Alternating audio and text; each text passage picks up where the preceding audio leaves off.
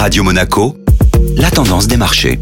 La tendance des marchés avec la Société Générale Private Banking. Bonjour Anna Ranou. Douche froide hier pour les marchés financiers européens. En repli de plus de 3%, le CAC 40 a connu hier sa deuxième pire séance de l'année après celle du 13 mars lors de la tourmente sur les banques régionales américaines en clôturant à 7802 points. Même constat pour l'Eurotox 50 qui perdait également près de 3% et terminait la journée à 4220 points. Outre-Atlantique, à la fermeture du marché européen, les indices américains ouvraient en baisse de près de 1, ce net repli des marchés financiers s'explique par la crainte d'une poursuite du durcissement des politiques monétaires par la Réserve fédérale suite à la publication du compte-rendu de la réunion du 13 et 14 juin dernier. Plusieurs indicateurs macroéconomiques ont été publiés lors de la séance d'hier. En effet, en premier lieu, le rapport sur l'emploi aux États-Unis a montré que le marché du travail restait toujours aussi vigoureux avec la création de 497 000 postes au mois de juin, soit le niveau le plus haut depuis février 2023. Ces derniers chiffres renforceront